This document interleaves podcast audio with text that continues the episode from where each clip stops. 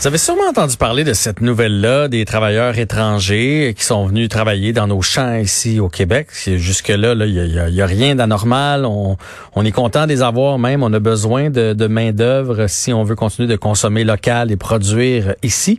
Par contre, le problème, c'est que ces travailleurs-là arrivent et il y a plusieurs cas de COVID qui sont dépistés. Pour vous donner un exemple, dans l'Anodière, on est rendu à 10 en date du 21 juillet. Là.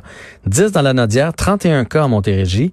5 Côte-Nord, 15 Chaudière-Appalaches, 5 en Estrie, 2 cas dans la grande capitale et 21 cas au Saguenay-Lac-Saint-Jean. C'est cet article-là qui a fait beaucoup jaser dans les euh, derniers jours. On va en discuter avec Marcel Groslot, qui est président général de l'Union des producteurs agricoles, donc de l'UPA. Bonjour, Monsieur Groslot. Oui, bonjour, Monsieur Barry. Bon, merci d'avoir répondu à notre appel pour parler de, ce dossier. Euh, la première question que j'ai pour vous, euh, que qu'il y ait des travailleurs étrangers qui aient la COVID, ça se peut, on le sait, là, c'est planétaire mhm. et particulièrement dans le sud, mais on les a pas testés quand sont arrivés ces travailleurs-là? Euh, ben, en fait, on les a mis en, isolement, comme euh, le prévoit le protocole là, que la santé publique nous exige. Un peu comme tous les Canadiens qui reviennent au pays aussi, ne sont pas testés de façon systématique en arrivant s'ils n'ont pas de symptômes mais tout le monde doit se placer en isolement pour au moins 14 jours. Et c'est pendant cette période-là là, que si jamais on détecte des signes euh, euh, qui, euh, qui peuvent s'apparenter à la COVID, ben là, à ce moment-là, ils sont testés. c'est des mesures appliquées là, pour usuellement là, pour les étrangers ou les Canadiens qui reviennent au Canada. Puis est-ce que vous trouvez que c'est assez sévère? Je veux dire, moi, le, le matin... Il faut, préciser, juste, M. Barry, euh, les 70 travailleurs environ infectés jusqu'à maintenant sur les 8000 travailleurs euh, présents. Là. Alors, c'est pas, c'est pas, faut relativiser, je crois, c'est important. L'autre élément, c'est qu'ils n'ont pas tous été, euh, ils n'étaient pas tous contaminés à leur arrivée. Plusieurs ont été contaminés ici en, en travaillant avec des, des Québécois qui les côtoyaient sur les fermes. Là, donc, c'est pas tous des travailleurs qui, étaient contaminés à leur arrivée. Puis ça, c'est prouvé que plusieurs, c'est des Québécois qui leur ont donné la, la COVID? Par exemple, euh, les 21, vous rapportez en Montérégie, je crois, 21. Là. 31 à Montérégie, oui. 31, c'est ça. C'est principalement sur la ferme euh, Pro. Ces travailleurs-là avaient terminé leur période d'isolation, puis c'est au contact de d'autres travailleurs québécois qui ont euh, contracté la COVID. Là. Donc, euh, au lac Saint-Jean, par contre, là, ce qu'on apprend, c'est principalement, c'était, c'est des travailleurs qui sont arrivés infectés. Hmm. Ça correspond aussi à l'évolution de la pandémie au Guatemala et au Mexique. Alors, euh, au début, en avril-mai, euh, la situation était pas très alarmante dans ces pays-là, mais ça s'est aggravé. Donc, c'est, c'est ce qui explique là, que les travailleurs qui arrivent maintenant sont plus à risque d'être contaminés que ceux qui sont arrivés plus tôt. Mais mais je, mais je comprends tout ça, puis ça, ça va toujours arriver. Mais là où je m'explique mal, c'est prenons par exemple le Canadien de Montréal. Là. Quand les joueurs sont revenus, là, ils sont testés euh, avant d'entrer à l'aréna la première journée, mm. qui est, qui présentent des symptômes ou pas de symptômes, on les teste. Là, il y a quelqu'un qui arrive du Guatemala, puis en débarquant de l'avion, ça aurait été quoi d'y passer le Q-tip pour s'assurer qu'il n'y avait pas de euh, cas? Ça, les joueurs du Canadien, lorsqu'ils arrivent, ils sont pas en isolement les uns des autres pendant 14 jours. Là. Ils, pratiquent ensemble, ils jouent ensemble. Donc, c'est pour ça que euh, dans ces cas-là, ils sont testés euh, avant de commencer leur activité, comme les joueurs de golf aussi.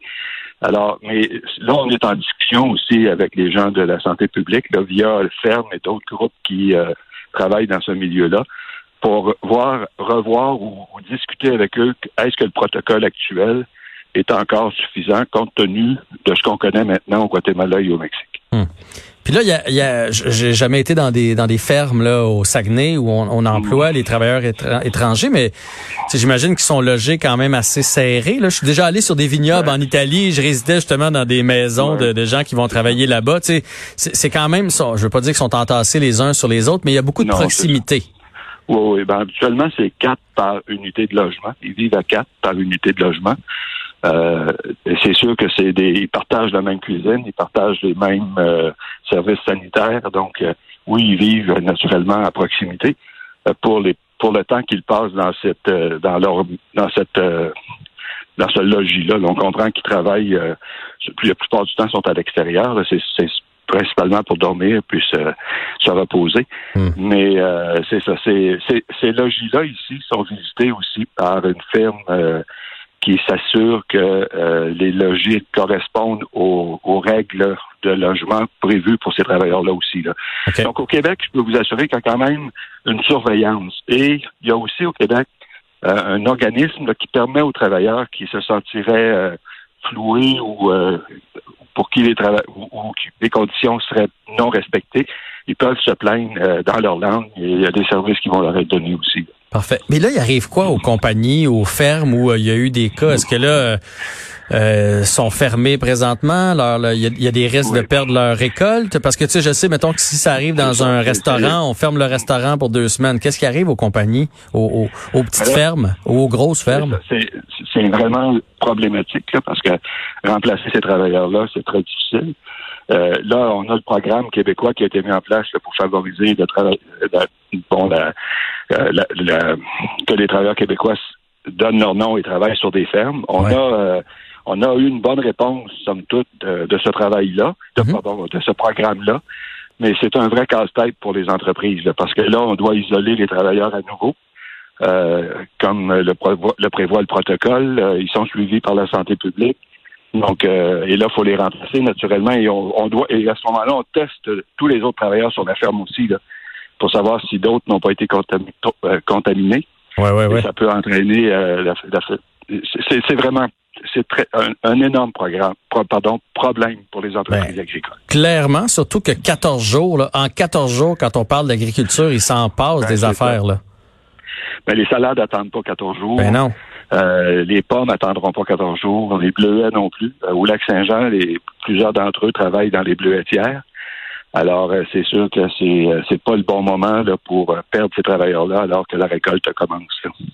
Et puis présentement, là, avec les Québécois en place, on fournit pas à la demande. Hein? C'est ça, il n'y a pas assez d'inscriptions? Ben, on a eu quand même plusieurs milliers de personnes qui se sont inscrites, mais pour des périodes pas toujours bon, on exigeait au moins 25 heures par semaine sur les entreprises. Bon, il y en a qui étaient prêts pour deux semaines, trois semaines, euh, quelques jours, certains pour toute la saison, mais euh, c'est, ça, variait beaucoup là. Et c'est selon l'expertise aussi et le type de travail que ces gens-là veulent faire. Ouais. Alors, il y a eu des jumelages de fait, plusieurs milliers, là, on est au-dessus de quelques milliers de jumelages de fait euh, à travers le Québec, mais ça reste un service d'appoint. Ça ne peut pas remplacer les travailleurs expérimentés. Oui, oui. On, on, va, on, va, se dire les vraies affaires. Là. Il y a des Québécois qui sont allés euh, puis qui ont trouvé ça trop difficile. Puis, puis je comprends. Puis il y a aussi, je pense, pour certains emplois, on on veut pas les avoir parce que ça se scrape rapidement. Tu sais, des petits fruits ou c'est quelque chose qui est ben, c'est quelque chose qui est fragile. Fait que on les veut puis on les veut pas en même temps. Ben, on les veut pour les emplois qu'ils peuvent occuper, mais pour les emplois spécialisés, on peut pas former quelqu'un en quelques heures pour euh, récolter des salades, par exemple, puis choisir la salade qui est prête à être récoltée par rapport à l'autre qui devrait être récoltée dans deux jours. Ça, ça, ça prend, ça prend de l'expérience pour faire ça, parce que le, système, on récolte, ça avance, puis il faut suivre le rythme de, de, récolte euh, des autres travailleurs. c'est compliqué. C'est hmm. vraiment compliqué pour les entreprises cette année. Non, ben j'en doute on pas. Fait le maximum, mais on vit avec les contraintes que tout le monde connaît. C'était pas euh, c'était pas un blâme hein, parce que je comprends très bien que quand on a, quand on arrive dans le détail là, euh, on, on veut bien prendre euh, GF ou Roger ou Monique qui est allé donner son nom là, mais on veut pas scraper nos récoltes non plus. Est-ce que la PCU vous nuit beaucoup? Est-ce que vous sentez que c'est que les gens disent hey, ben, tant qu'aller en pleine canicule, m'a rester chez nous? Ouais, je dirais peut-être pas sur le travail à la ferme comme les travaux dans les kiosques service à la clientèle, où là, on engageait beaucoup d'étudiants. Euh, parce que là, c'est un contact, c'est pas des étudiants. De toute façon, c'était pas des travailleurs étrangers souvent qui occupaient ces emplois-là, puisque c'est un contact avec la clientèle. Donc, il faut que tu parles français. Euh, et là, ça, les gens qui opèrent des kiosques à la ferme, euh, petite usine de transformation aussi saisonnière pour préparer les, aliments à la vente. Là, il y a eu des, difficultés à recruter, puis certains ont mentionné que c'était à cause des, bon, des, programmes pour les étudiants et la PCU. Ouais, j'en doute pas.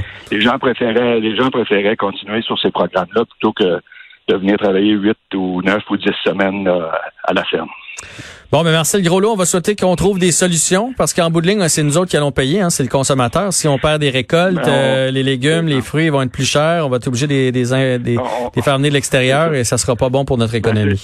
Vous voyez, j'avais dit au début de la pandémie qu'on risquait d'avoir des augmentations des, des prix des, des, des, aliments, puis ça, ça se confirme. On voit qu'il y a une il y a eu une augmentation du prix des aliments déjà due à la au contexte, là, autant dans les épiceries que dans la distribution, que des coûts à la ferme qu'a engendré la pandémie.